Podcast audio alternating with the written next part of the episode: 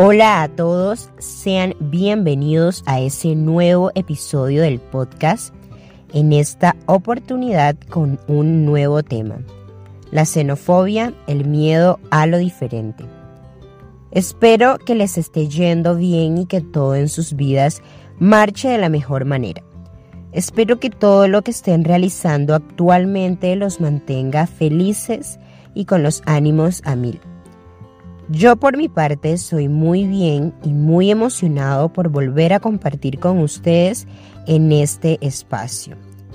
Sé que he estado un poco perdido, pero es porque había estado muy ocupado con mis estudios y demás. Pero ahora que tengo un tiempo libre, aprovecho para llevarles más contenido. Con este sexto episodio del podcast continuamos con temas de rechazo social. Pero como han de saber, ya empezamos la segunda temporada y este es el segundo episodio de esta. Sé que el tema de hoy les va a encantar, ya que les voy a explicar no solo qué es la xenofobia, sino que les voy eh, a analizar el impacto negativo que éste trae consigo. Entonces, ¿qué es la xenofobia? Según la revista internacional Open Edition, el término xenofobia proviene del concepto griego compuesto por xenos, extranjero, y povos, miedo. La xenofobia, por lo tanto, hace referencia al odio, recelo, hostilidad y rechazo hacia los extranjeros. La palabra también suele utilizarse en forma extendida con la fobia hacia los grupos étnicos diferentes o a las personas cuya fisionomía social, cultural y política se desconoce. Asimismo, la xenofobia es una ideología que consiste en el rechazo de las identidades culturales que son diferentes a la propia.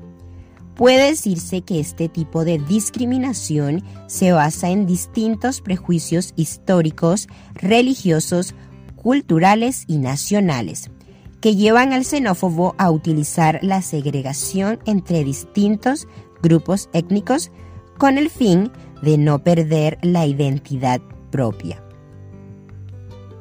Por otra parte, muchas veces se suma un prejuicio económico que considera a los migrantes como una competencia por los recursos disponibles en una nación. La Convención Internacional sobre la Eliminación de todas las formas de discriminación racial dice que una de las formas más comunes de xenofobia es la que se ejerce en una función de la raza. Esto es el racismo, el tema que traté en el episodio anterior.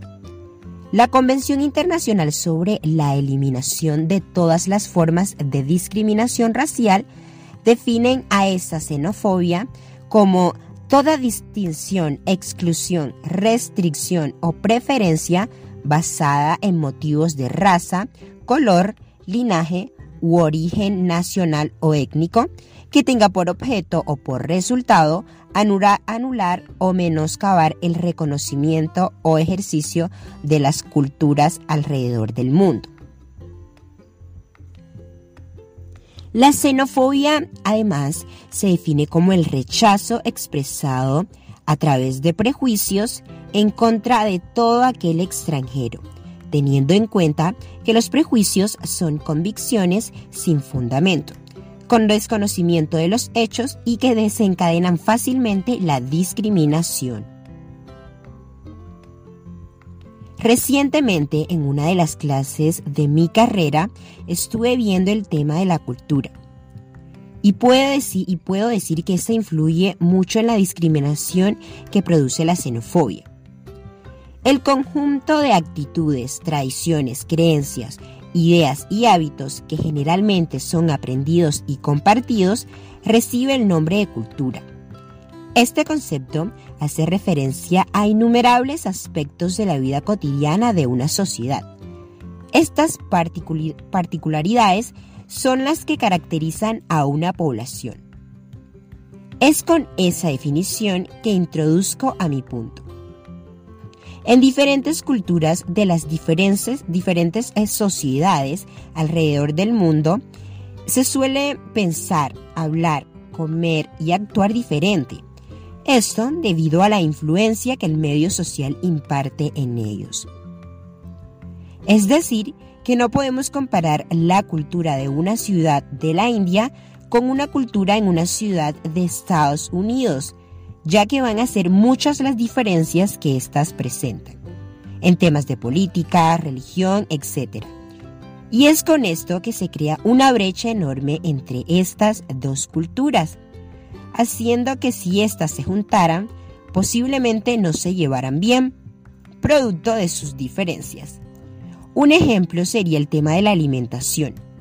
Si un americano va y se sienta al lado de un hindú con un trozo de carne de vaca, este seguramente se va a sentir ofendido, ya que en dicho país las vacas son sagradas y son vistas de diferente forma.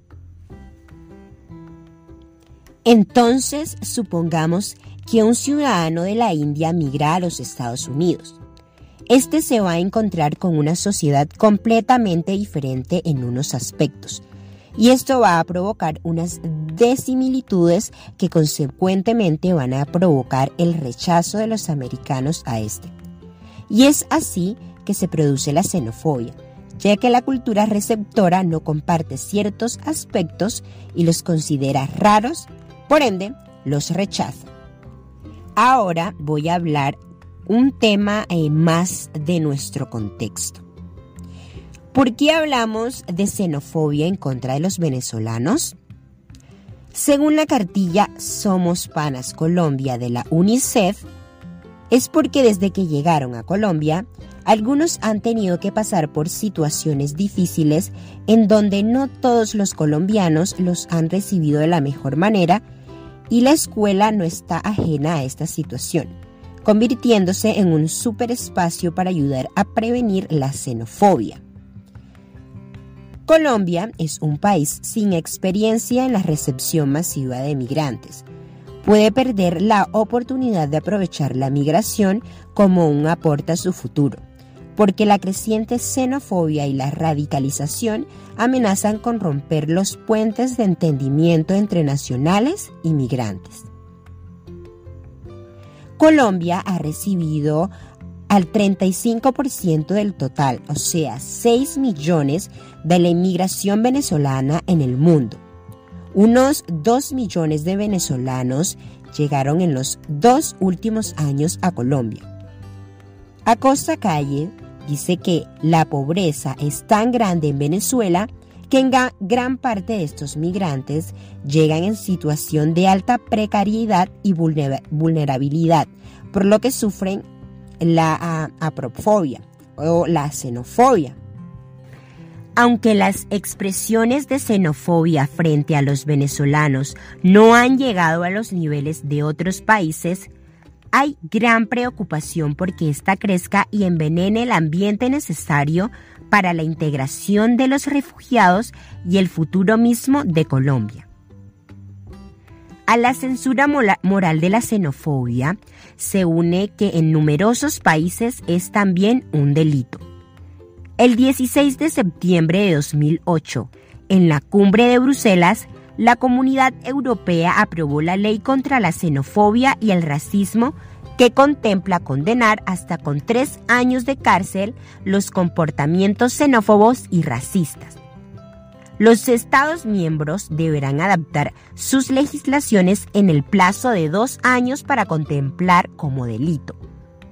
Para esto se instauraron los siguientes tres puntos.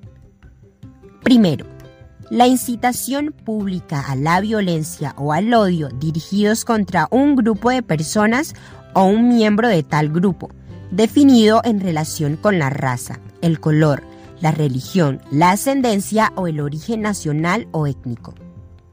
La comisión de uno de los actos a los que se refiere el apartado anterior mediante la difusión o reparto de escritos, imágenes u otros materiales. La apología pública, la negación o la trivialización flagrante de los crímenes de genocidio, crímenes contra la humanidad y crímenes de guerra dirigida contra un grupo de personas definido en relación con la raza, el color, la religión, la ascendencia o el origen nacional o étnico. Bueno chicos y chicas, he llegado al final del episodio y con esto le doy cuatro tips a tener en cuenta si eres víctima de xenofobia. Primero, mantén la calma. No te desesperes, respira y tranquilízate. Si tienes la oportunidad de defenderte, hazlo. 2. Genera empatía.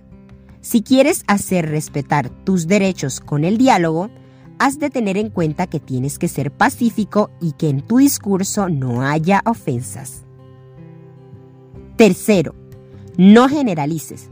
No creas que todas las personas en una población son xenófobas, solo porque dos o tres lo son. Ten en cuenta que los buenos somos más. 4. La xenofobia no es un juego. Si eres físicamente agredido por tu condición de extranjero, no puedes quedarte callado. Denuncia y toma las medidas judiciales indicadas. Les reitero que no soy profesional en estos temas, solo me informo leyendo e indagando. Ya saben que tenemos una cita con un nuevo episodio donde hablaré sobre la homofobia. Les mando muchas buenas vibras y que pasen muy bien.